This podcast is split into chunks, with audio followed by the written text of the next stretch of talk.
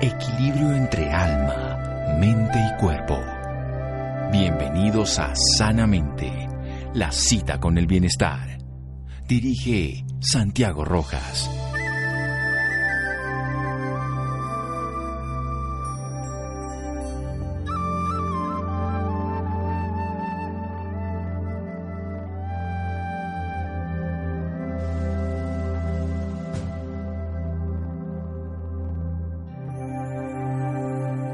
Duelo más difícil que el que no se habla, Henry Worthwell. Buenas noches, estamos en Sanamente de Caracol Radio, estamos en la Semana Santa, una nueva semana, una nueva semana con condiciones complejas de todo el planeta y con una condición aún más compleja, vivir el dolor de una pérdida sin poderlo vivir de una manera natural como lo podríamos hacer con la compañía de otros, con la presencia de otros, acompañar a nuestros seres queridos, sentirnos además contenidos por el abrazo, por la presencia, por el cariño.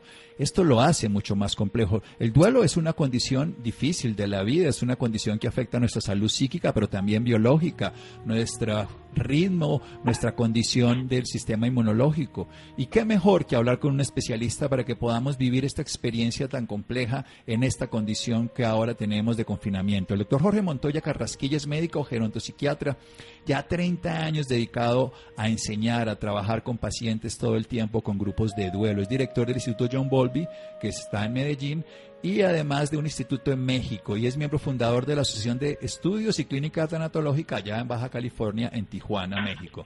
Maestro de maestros, sin duda, en lo que es la tanatología clínica. Es un honor tenerlo otra vez en mi programa, doctor Jorge. Buenas noches y gracias por acompañarnos. Buenas noches, Santiago, y a los oyentes. Muchas gracias por tu invitación y aquí, pues, para servirte siempre lo ha hecho y siempre nos ha resuelto muchas dudas y acompañado, pero más en este momento tan difícil. Quiero que hablemos de lo que ocurre en el duelo a nivel del ser humano, porque a veces pensamos que el duelo es un problema emocional ahí, que uno lo pasa rápido, pero realmente usted como médico también entiende que afecta a nuestra salud integral. ¿Qué ocurre en el duelo?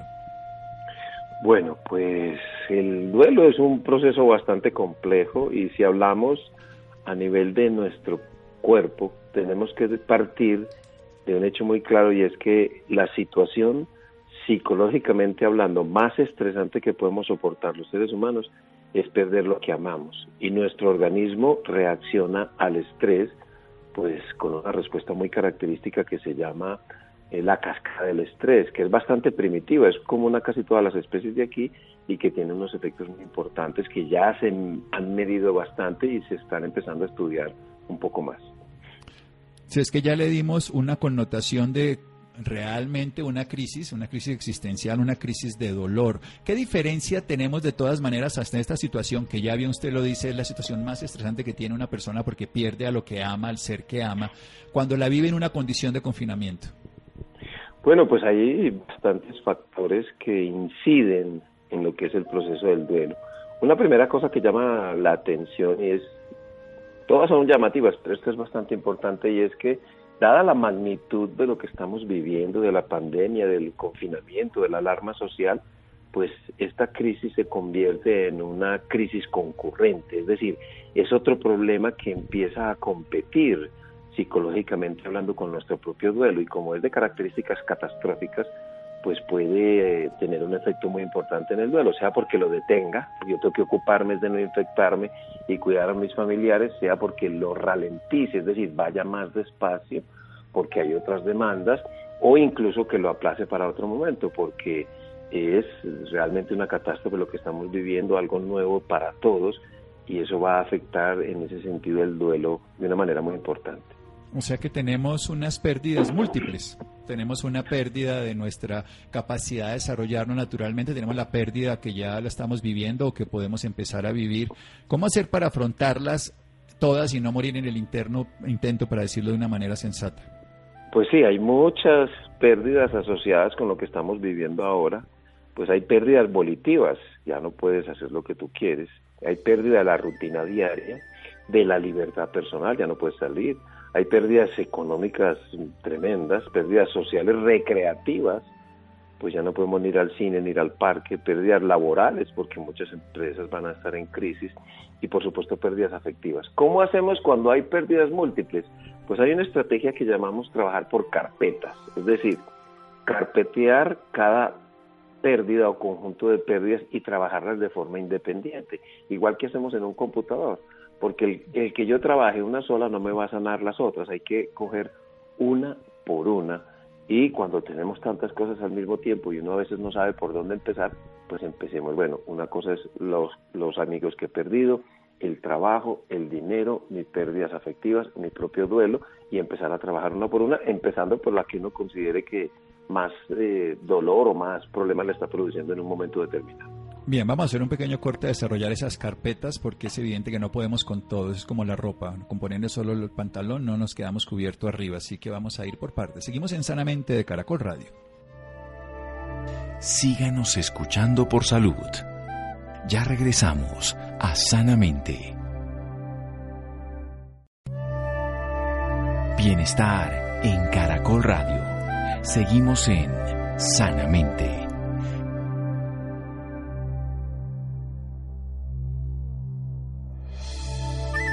Seguimos en Sanamente de Caracol Radio. Jorge Montoya Carrasquilla, el maestro de maestros, 30 años dedicado a la tanatología, gerontopsiquiatra, un estudioso del tema aquí en Colombia, en Medellín y también en Tijuana, México. Nos está explicando de esta crisis concurrente, donde hay muchas crisis que se suman, las pérdidas volitivas porque no podemos hacer lo que queremos, las pérdidas de la libertad personal, de la economía, pérdidas sociales de relaciones, pérdidas incluso laborales y pérdidas múltiples de condiciones que teníamos proyectadas que son de futuro pero además podemos tener una pérdida previa y esa pérdida previa o cualquiera de las pérdidas nos lleva a un sistema estresor en todo su esplendor, un sistema primario de supervivencia y en lugar de estar disfrutando la vida estamos amenazados por el dolor pasado o por las circunstancias que se pueden dar.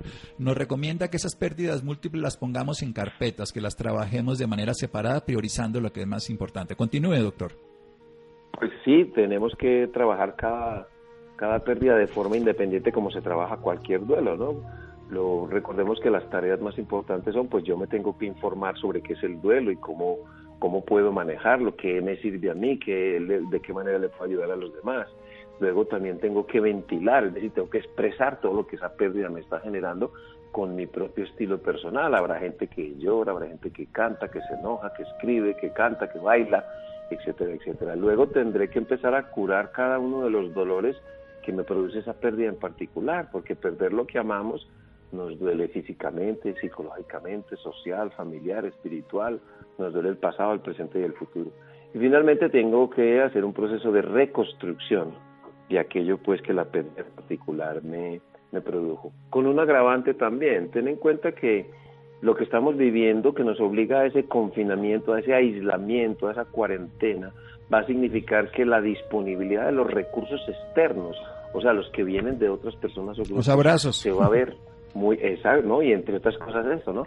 Se va a afectar de una manera muy notable. Entonces, ¿qué va a pasar? Que toda la, casi toda la carga de la recuperación se va a depositar en mis recursos internos, en mis estrategias de afrontamiento. Y como son tantas pérdidas, más el duelo que yo estoy llevando, fácilmente se puede sobrecargar los recursos internos y darnos la sensación de que no somos capaces, que esto nos abruma, que, que nos quedamos paralizados y eso es un aspecto también que hay que tener en cuenta. Por eso la importancia de, de estos grupos, si pertenecíamos a un grupo, pues continuarlo de una manera virtual, porque esos son recursos externos que son esenciales pues para el proceso de recuperación. Sí, esto me trae a la colación no solamente los recursos emocionales, sino económicos. Las reservas que tengamos son las que nos van a permitir afrontar esta crisis, pero si no las tenemos, esos recursos internos, tenemos que recurrir al apoyo, así sea de manera virtual. Entonces nos enseña que nos tenemos que informar de una manera adecuada, que tenemos que ventilar, que es expresar, que además tenemos que curar esos dolores, los emocionales, biológicos, psíquicos, sociales, adaptativos y sobre todo también reconstruir cada una de esas pérdidas en particular. ¿Cómo hacemos una priorización que tenga sentido? Porque a veces lo inmediato no hace ver lo que tiene sentido de fondo. A veces obviamente estamos, y lo vemos por ejemplo, la gente siente que pierde la libertad y que va a poder comer, entonces se llena de papel higiénico, se llena de comida y no hace una priorización y una jerarquización que tenga sentido, además porque no sabemos cuánto va a durar y el estrés por solucionar lo inmediato no nos permite adaptarnos a lo que tienes mucho más tiempo. Bien, pues lo que yo les recomiendo a mis pacientes es que hagamos en una libretica, como un diario de duelo, y hagamos en la primera página un inventario de pérdidas, que pongas tu lista de pérdidas, las que tú consideres que estás viviendo en un momento determinado. Pasas la hoja y pones la primera pasas tres o cuatro citas y pones la segunda y así hasta que las pongas todas. Y que en algún momento que te llegue un, pensamiento, la ubiques en la carpeta correspondiente. Tú no puedes decir cuál puedes, yo no le puedo decir a un paciente cuál puedes trabajar primero, sino que con este ejercicio el paciente en la próxima cita me trae la libretica y tú te das cuenta que escribió más fue en la tercera, lo que te está mostrando que esa era la que en ese momento tenía que trabajar un poco más. Y le orientamos a que, bueno, sigamos eh, con esta tercera, pero también trabajémosle un poquito a las otras, porque es que quien determina eso es el paciente, no uno. Bueno, hay, hay, esto es muy importante porque entonces ni el terapeuta ni el paciente lo saben, pero lo van a descubrir a través de la experiencia, una experiencia dinámica de una escritura con hojitas separadas donde vamos dando la importancia de acuerdo a lo que nuestra memoria y nuestra mente nos pone en conciencia. Vayamos a historia, que a usted le encanta eso y sabe mucho. Vayamos a la historia famosa del síndrome del Minotauro, vayamos a la peste, a otras experiencias pasadas donde el confinamiento y el miedo a la enfermedad y por supuesto la enfermedad en sí misma generan un cambio de paradigma en las personas. Sí, sí, es, es un tema, la tanatología histórica me encanta y surge el primer concepto que contribuye al, miedo que tenemos mucho las personas y es el famoso síndrome del Minotauro descrito por Poirot como en los años 50, donde se veía como un enfermo en una habitación compartida muere uno de los pacientes y el otro tiene cierto alivio porque la muerte ya se sació y le da cierta prórroga.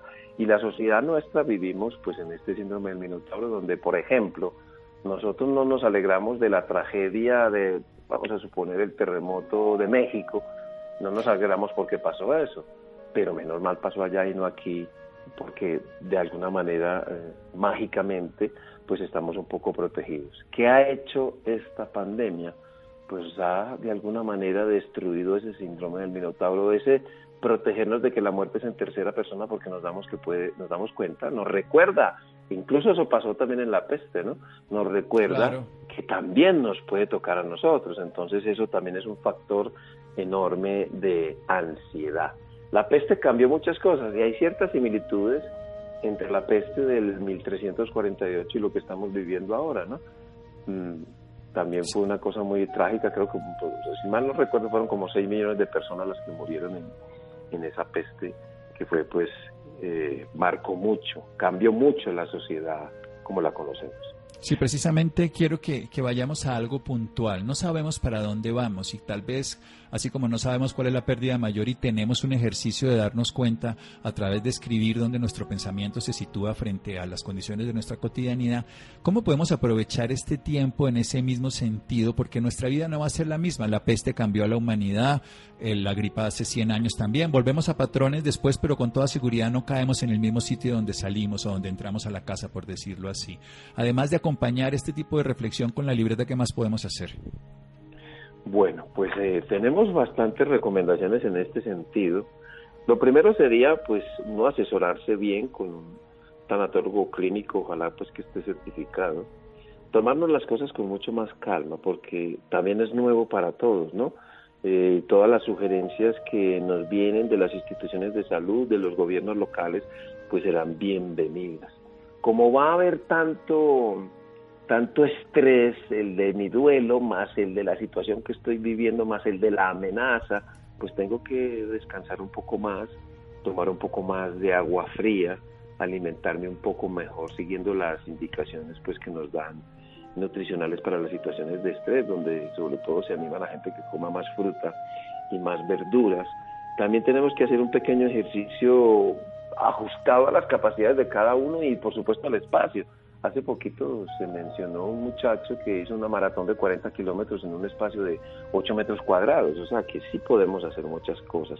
Cuidarnos, por supuesto, en salud y no abandonar las prácticas habituales pues establecer rutinas, todo lo que se recomienda, eh, todas las rutinas que nos mencionan, diversificándola. Como mencioné hace un momento, los encuentros grupales virtuales son fundamentales. Yo en este momento, pues, todo, casi todos los días tengo grupos virtuales de duelo en diferentes partes del mundo.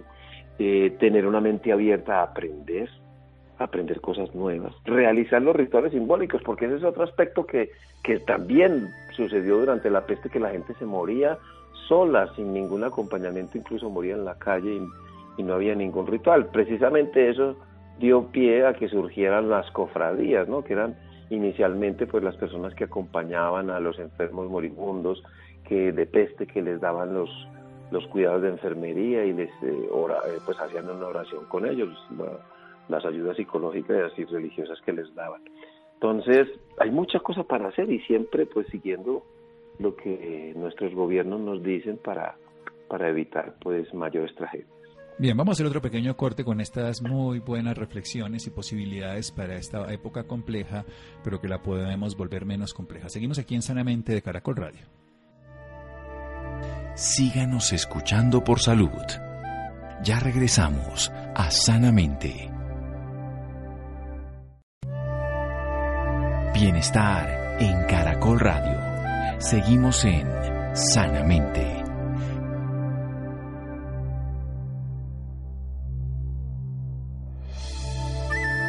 Seguimos en Sanamente de Caracol Radio. Jorge Montoya Carrasquilla, nuestro invitado de hoy. Él es médico, gerontopsiquiatra, especialista en duelo, en tanatología, maestro de maestros, director del Instituto John Bolby. También trabaja en Tijuana, México y aquí en Medellín, Colombia nos está educando, nos está invitando a que nos informemos adecuadamente, a que expresemos las emociones, a que además sanemos cada uno de los dolores, estos dolores que nos toca el cuerpo en lo biológico, que nos, cuerpa, nos toca el tiempo del pasado que vivimos con la otra persona, ese futuro que queríamos compartir en lo social, porque cambiamos nuestros ritos, nuestra forma de relacionarnos y reconstruir esa pérdida particular a través de una carpeta.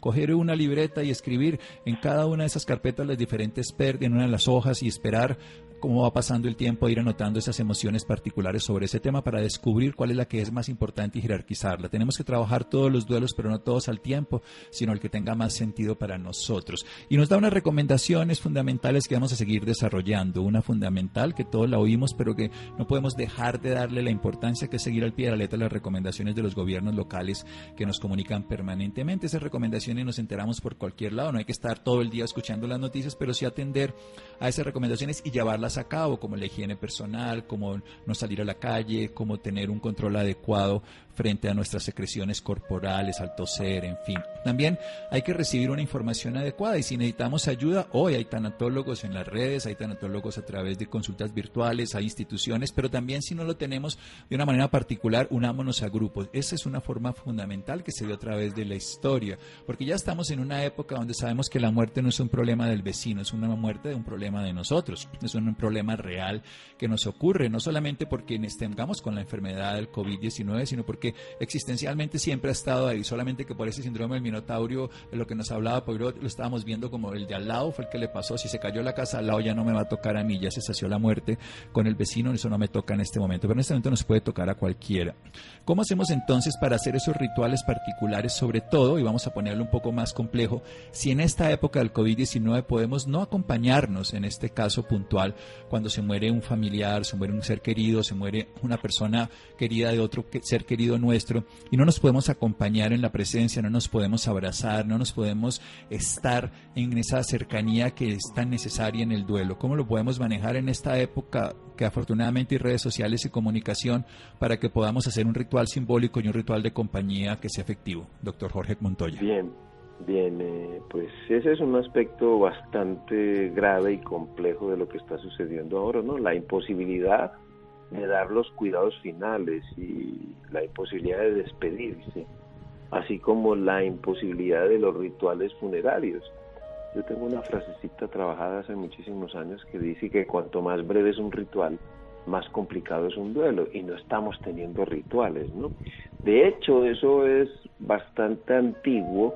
En la mitología decía, por ejemplo, Teucro en la tragedia de, de Ayas de Sofocles, no trates mal a los muertos, porque si así lo haces, sábete que te harás daño a ti mismo.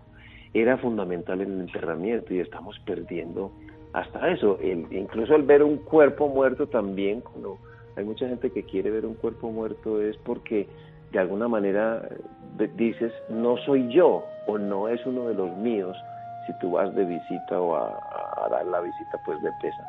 Entonces tenemos que ser muy creativos desde hace mucho tiempo, pues muchas empresas funerarias en gente que vive, por ejemplo, al otro lado, como dicen en México, en la frontera en Baja California, que viven al otro lado y están de manera irregular y no pueden venir a ver a, sus familiares, o el familiar que tenemos en Europa y se nos murió alguien aquí en Medellín y no puede venir, pues muchas empresas eh, transmiten las velaciones y los entierros en video, ¿no? En, en video eh, live, ¿no? En vivo. También podemos grabar, que nos graben esa, esas despedidas como se está haciendo, como se, me, se escuchó pues que lo están haciendo en Italia y en otras partes del mundo. Y una, si nosotros estamos lejos y no podemos hacer nada, pues hagamos algo simbólico. Pues no vamos a poder salir, hagámoslo en casa. Hagamos una pequeña ceremonia entre nosotros, donde ponemos la foto de nuestro ser querido, donde hacemos la, lo que yo llamo la técnica de la silla vacía modificada, le hablamos a la foto, nos despedimos de él, lloramos, nos abrazamos y estamos un rato hablando sobre las anécdotas, de alguna manera estrechando los lazos y por supuesto que no falten los abrazos entre los que vivimos en la casa, así seamos dos personas, pero hay que hacer algo simbólico porque simbólicamente podemos despedirnos. Bien, yo quiero que siga en esa misma línea porque muchos podemos pensar, bueno, no, ya nos tocó vivir así, esto es mejor hacer eh, de tripas corazón y seguir para adelante, eso con el tiempo lo solucionamos, eso no lo aguantamos, la vida es así y ni lo lloramos ni lo expresamos. ¿Eso puede afectar nuestra salud mental y física? Sí, claro, pues es que tenemos desde Shakespeare, incluso pues Seneca también hablaba un poco de eso, ¿no? Pero Shakespeare decía más o menos algo así que si no le ponemos palabras al dolor terminará rompiendo el corazón.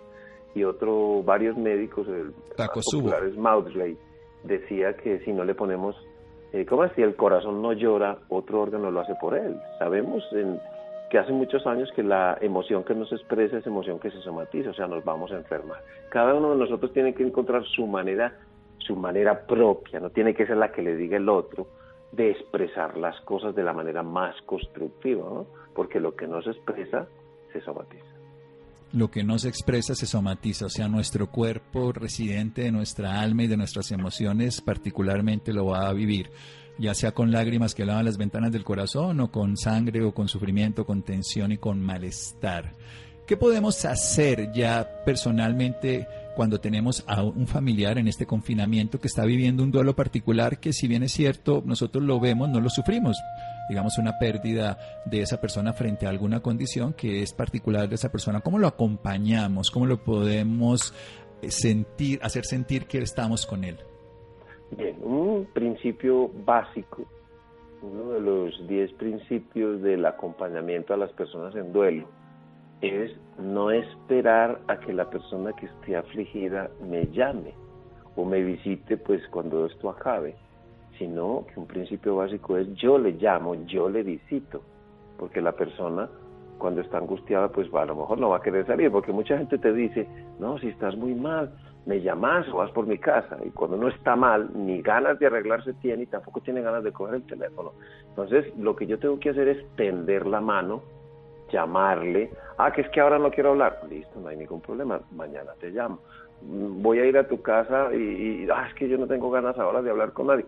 Perfecto, no hay problema, yo voy después. Es decir, yo siempre debo tender la mano y no esperar que la persona que esté afligida y adolorida lo haga porque va a estar abrumada y no va a tener seguramente eh, mucha gana. Entonces, ese es un principio muy básico, llamar y preocuparnos por el sujeto y preguntarle, porque es que a veces te dicen, no, tenés que hacer esto, tenés que hacer lo otro, y hay una cosa muy básica que se nos olvidó, preguntémosle a la persona cómo le podemos ayudar, porque a veces eso se nos olvida. O sea, preguntémosle cómo te sientes y qué puedo hacer yo por ti y no más bien darle miles de consejos que probablemente sean buenos cuando estamos sanos, pero no cuando estamos en duelo. ¿Cómo podemos favorecer esa escucha y ese acompañamiento en un tiempo que tenemos tiempo, pero que nos dedicamos a cosas que probablemente no sean tan útiles?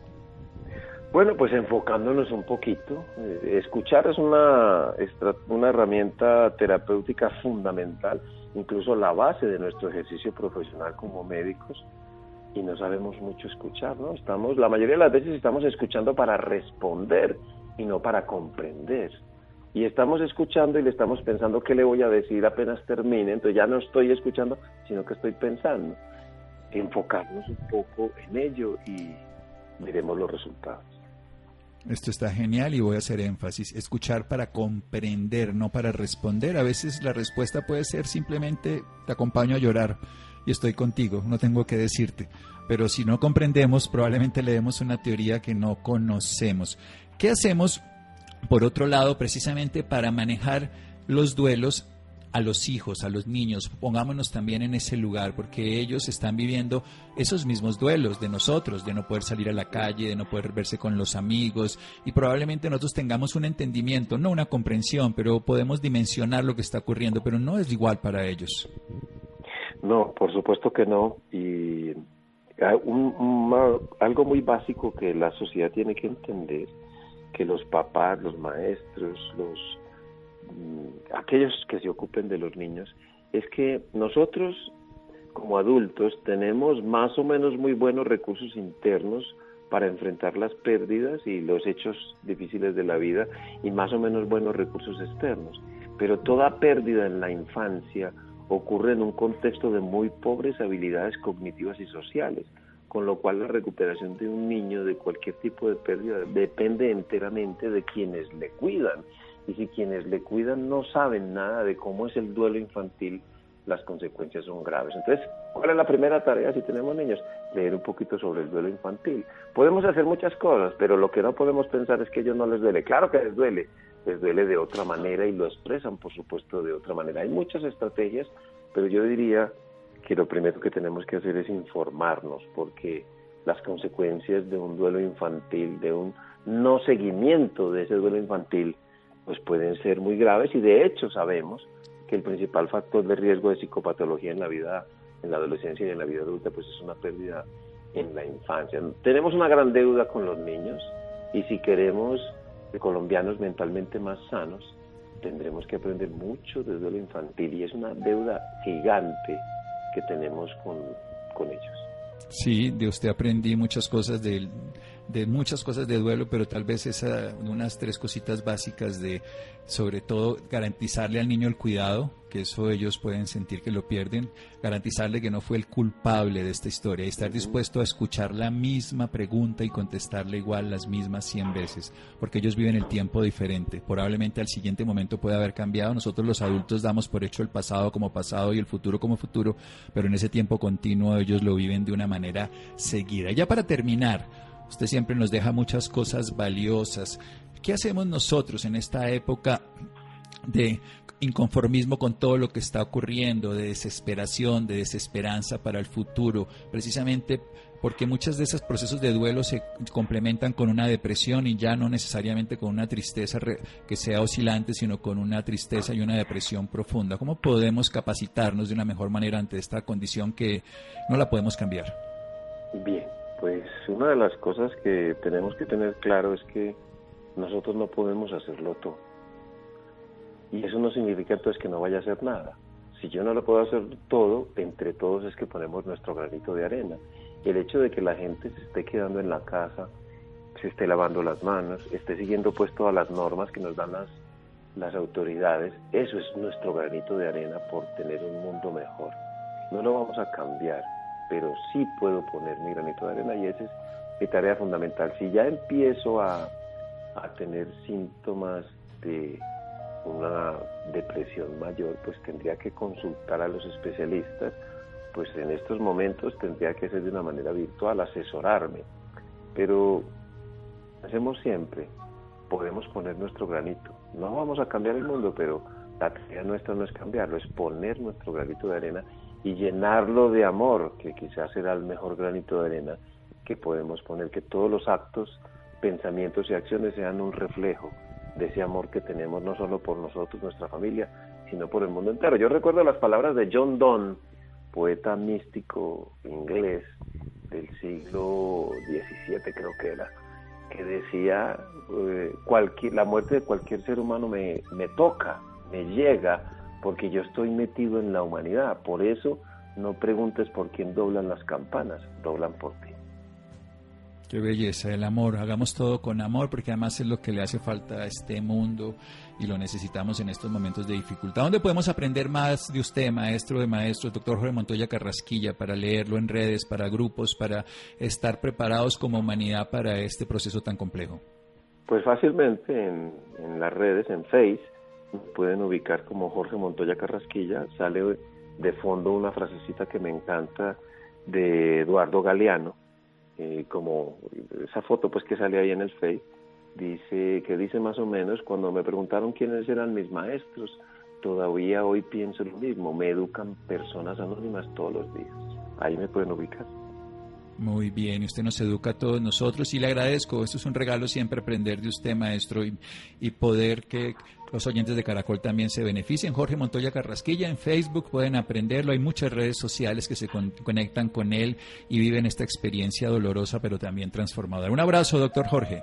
Muchas gracias a ti igualmente. Seguimos en Sanamente de Caracol Radio. Síganos escuchando por salud. Ya regresamos a Sanamente. Bienestar en Caracol Radio. Seguimos en Sanamente.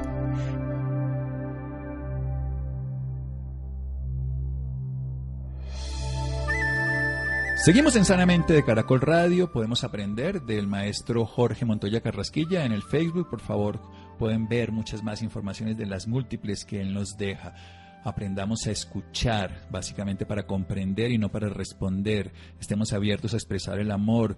Veamos en los niños esa oportunidad que tenemos nosotros de sanar esas heridas en este momento para que puedan vivir con una resiliencia adecuada. Bien, y cambiando de tema, la Universidad Sergio Arboleda está comprometida con los colombianos, por eso los acompaña durante la cuarentena con charlas sobre bienestar integral. Esto vamos a escucharlo de la voz de Juan José. Juan José, buenas noches. Buenas noches Santiago para usted y para todas las personas que nos escuchan a esta hora. La Universidad Sergio Arboleda está comprometida con los colombianos, por eso los acompañará durante la cuarentena con charlas sobre bienestar integral. La Sergio Te Conecta es una campaña que lidera la universidad, la cual está orientada a brindar apoyo a los colombianos durante la cuarentena, por medio de contenido digital de valor sobre diversos temas. La primera charla virtual abordará la salud mental en época de confinanciamiento obligatorio y se está realizando a partir de este primero de abril. Para hablarnos más del tema nos acompaña Andrea Liliana Ortiz. Ella es magíster en psicología con énfasis en salud y especialista en psicología clínica, doctora en psicología clínica y de la salud, subdirectora nacional del campo de psicología de la salud del Colegio Colombiano de Psicólogos y presidente del Tribunal Ético Zona Norte de la misma institución. Andrea, buenas noches y bienvenida Sanamente. Buenas noches, qué gusto saludarte y gracias por este espacio tan importante. Andrea, pues para iniciar me gustaría que nos comentara acerca de esta iniciativa llamada La Sergio Te Conecta. Sí, mira, qué maravilla es encontrar que a través de la Universidad Sergio Arboleda se ha establecido un espacio para estar más juntos. Y este espacio se ha denominado La Sergio Te Conecta que se identifica con diferentes actividades, estrategias virtuales, con acceso remoto para todos los ciudadanos, no solamente para estudiantes o administrativos, sino abierta al público, donde van a disfrutar de temas culturales, eh, de aprendizaje, temas musicales, pero también temas tan fundamentales como la salud mental, la salud en casa y diferentes factores preventivos muy útiles hoy en día en esta crisis de salud pública. Andrea, ¿cómo, ¿cómo surge esta idea? ¿Por qué, por qué nace esta idea de, de llevar a cabo la Sergio Te Conecta? Pues mira, dentro de los principios de la universidad nosotros estamos centrados en formar basados en el humanismo integral y esto nos ha llevado a repensar cómo podemos aproximarnos realmente de una forma más humanizada a las realidades y cambios globales. Y a partir de esto, con el Departamento de Comunicaciones, con la Dirección Nacional de Comunicaciones, de Mercadeo, la Rectoría, la Universidad Multicampus, se introdujo una estrategia que permitiera conectarnos estando lejos. Es decir, cómo a través de diferentes actividades académicas y culturales podíamos brindarles espacios a los ciudadanos, a la comunidad, para estar más juntos en momentos de soledad. Andrea, ¿esta iniciativa va a estar aplicada en todas las sedes de la universidad? Sí, mira, desde que nosotros recibimos la acreditación multicampus, cualquier estrategia se piensa para todas las sedes y eso brinda unidad. Finalmente, tanto en Barranquilla como en Santa Marta, en Bogotá, estamos todos conectados y no solamente como universidad, sino como país. Usted hace un momento eh, hablaba acerca de que se tratarán distintos temas y que tendrán muchos invitados. Pues hablemos un poco más sobre estos invitados, quiénes son, qué temas van a estar tratando a lo largo de este mes.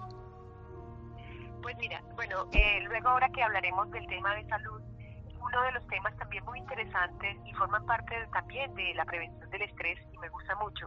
Es un tema cercano que se va a trabajar ahora en Semana Santa, que es aproximar a la gente también a que viva una Semana Santa más cerca estando lejos. Y es una actividad que se centra en disfrutar visitas a monumentos virtuales mediante la música, mediante el arte, mediante experiencias a través de la red que permita que la gente pueda vivir una Semana Santa, especialmente el Jueves Santo, que es tan especial para Colombia, de una manera más cercana, sin moverse de la casa. Esa es una actividad que viene ahorita la siguiente semana. Entonces, dentro de las teorías, por ejemplo, de salud para la prevención del estrés, estas participaciones, estos espacios son fundamentales porque es promover cultura, es cambiar de pensamientos, es estar centrados en reflexiones ahora de tipo más espiritual, más propio, más en familia. Y eso es lo que viene ahora, así como después de, esta, de este jueves de Semana Santa, los días miércoles también a las 6 pm vienen otras actividades que las pueden consultar en la agenda que está en la Universidad Serra Goleda en la página de nuestra universidad. Y ahora en época de cuarentena, pues este tema que van a tratar de salud mental en época de confinamiento, ¿por quién va a ser dictado este taller? ¿Quién, ¿Cómo va a ser, eh, cómo va a estar dirigido hacia el público? Sí, pues mira, eh, este, eh, primer eje que consideramos y, fue muy atinado desde la Universidad de la Sergio Te Conecta, como en empezar a repensar la salud en casa, cómo ha cambiado ese nuevo estilo de vida. Precisamente el día de ayer tuvimos una primera intervención que está ya al aire, está disponible para todos. Es una conferencia donde a través de una entrevista que hicimos eh, con Ana María y conmigo, donde desplegamos algunas, diríamos, estrategias iniciales para poder mm, adaptarnos y afrontar mejor estos nuevos cambios. En este proceso lo trabajamos a través de unos ejes que he denominado como las 3A que orientan un proceso eh, saludable en confinamiento. Entonces hacía referencia, por ejemplo, a la primera A que se refiere a la aceptación, es decir, usted acepte los cambios, acepte este nuevo estilo de vida, acepte que tendrá que reinventarse un nuevo, una nueva dinámica hasta dentro de su familia, dentro de su hogar. La segunda hacía referencia a aprender, la segunda y tiene que ver con psicoeducarnos en conceptos básicos y fundamentales, conocer, por ejemplo, qué es realmente estrés, qué es una tensión muscular, qué, es realmente una relajación y para qué sirve, qué es realmente eh, síntomas relacionados con la ansiedad, más no un cuadro clínico. ¿Qué sucede cuando estamos muchos días en aislamiento? Hay cambios en las sensaciones, cambios en las emociones y cómo cuidarnos para evitar también problemas de tipo físico, como por ejemplo actividades rutinarias para evitar insomnio y otras cosas. Y la tercera A hacía referencia a un elemento fundamental que es actuar. Y actuar se indicaba el día de ayer, y vamos a seguir hablando de esto en otras próximas emisiones, sobre cómo debemos agendar y casi que diseñar estrategias de autocuidado en la salud mental y de cuidado de los que están próximos a nosotros, es decir, de nuestra familia, de pronto otras personas más que están en la misma casa, y cómo también tenemos que rediseñar espacios para trabajar en casa de manera que no se interfieran nuestras actividades, cómo debemos intercalar una alimentación equilibrada, cómo debemos trabajar también en mantener un espacio limpio, ventilado. Son bastantes acciones del actuar que nos permiten trabajar en prevención de riesgos, ahí sí, de problemas de salud mental y promoción del cuidado, que es muy importante. Pues sin duda alguna una gran iniciativa, Andrea. ¿Y qué otro tipo de iniciativas están tomando ustedes desde el campo universitario? Pues mira, además de estas conferencias tan cercanas, hemos realizado un gran enlace con Bienestar Universitario, donde todos nuestros estudiantes administrativos y hasta familiares de nuestros estudiantes administrativos tienen una conexión directa con lo que hoy en día es la telepsicología. ¿sí? Desde Bienestar Universitario y la Decanatura de Estudiantes en Bogotá, se cuentan con psicólogos quienes acompañan los procesos de desarrollo individual de los estudiantes administrativos y sus familias. Entonces, a partir de octubre del año pasado, del 2019, se eh, presenta en Colombia una resolución que define la telesalud. La telesalud también vincula a la acción de la telepsicología. ¿Y qué es esto? Que a través de la distancia, a través de acceso remoto, a través de canales no presenciales, pueden recibir nuestros estudiantes, los profesores, los administrativos y sus familias un acompañamiento psicológico preventivo Si ya vemos que hay casos mayores que merezcan una orientación psicológica, a través del Colegio Colombiano de Psicólogos tenemos un staff de psicólogos a los cuales podemos remitir en las diferentes regiones. Además de eso, también se activó un canal permanente con medicina. En la unidad de servicios médicos contamos con médicos en cada una de las seccionales, lo que facilita también que a través de telesalud puedan los estudiantes o profesores consultar o administrativos en caso de sentir un malestar y prevenir cualquier tipo, digamos, de citas inadecuadas a los servicios de salud cuando puedes tener una orientación, eh, diríamos, educativa, preventiva antes. Estos son uno de los elementos que la Sergio tiene abierto, además de diferentes espacios. Tenemos canales de comunicación permanente con nuestros estudiantes, tenemos espacios para reunirnos con ellos de manera virtual, hacemos un seguimiento permanente de quienes, por ejemplo, están ausentes en las clases, porque nos ocupa más es el ser humano que está detrás de una clase. Es decir, más allá de estar con el estudiante como un código, nos interesa más el saber cómo está, por qué no asistió, dónde está, si está en un pueblo, si se fue a, a la casa de sus familiares. Entonces, nuestro nuestro reto ahora es, como dice el programa, como dice esta iniciativa, es la Sergio Te Conecta. Si estemos lejos, queremos estar más juntos. Y para las personas externas a la universidad eh, que estén interesadas, ¿dónde lo pueden ver? Pues mira, digamos, la conferencia de ayer de la salud mental en casa y cómo no pasar una cuarentena y no morir en el intento, nos pueden ver en la página de la universidad, Universidad Sergio Arboleda, la Sergio Te Conecta. Ahí va a estar todo el material que estamos eh, desarrollando para prevenir riesgos en la salud y promover bienestar y un nuevo estilo de vida en aislamiento. Eh, todo esto está en nuestra página de universidadsergiarboleda.com donde pueden encontrar todas las estrategias que estamos desarrollando. Solamente visitan la página de la universidad y allí mismo van a encontrar la alternativa y estrategia, la Sergio Te Conecta, que incluye todas estas actividades y agendas que se van actualizando. Por ejemplo, nos hemos dado cuenta que vamos a continuar con este tema tan interesante del estrés. Entonces, en una próxima eh, agenda van a encontrar nuevamente una conferencia en vivo donde pueden hacer preguntas, nos pueden hacer eh, de pronto algunos comentarios, como están pasando ya una tercera semana de aislamiento y desde este eh, Facebook Live vamos a escucharles las preguntas que tengan. Andrea, ¿cuál es su consejo para las personas que nos escuchan a esta hora?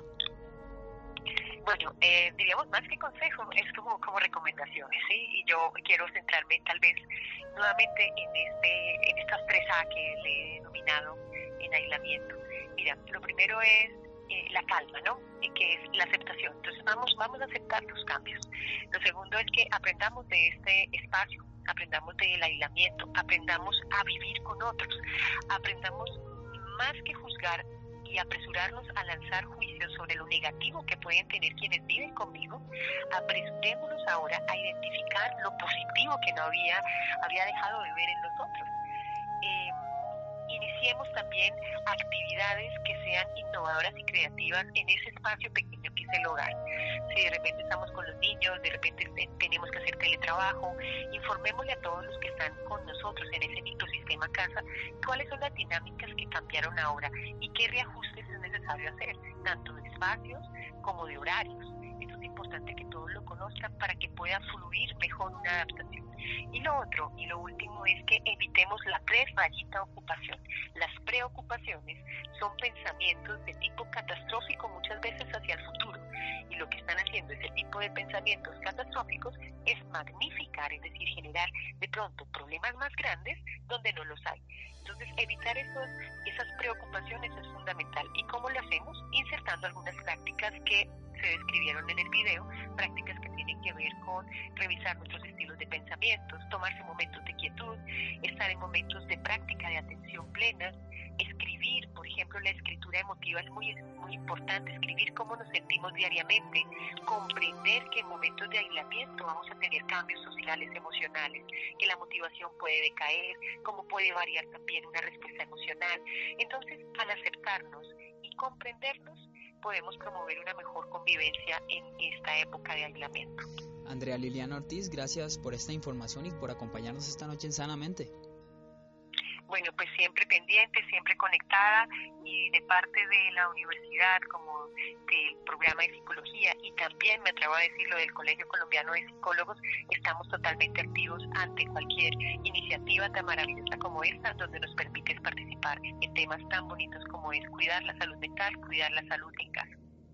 Bueno, Juan José, muchísimas gracias. Muchas gracias a Laura, Iván, Ricardo Bedoya y Isidro Rodríguez. Quédense con una voz en el camino con Ley Martín. Caracol piensa en ti. Buenas noches.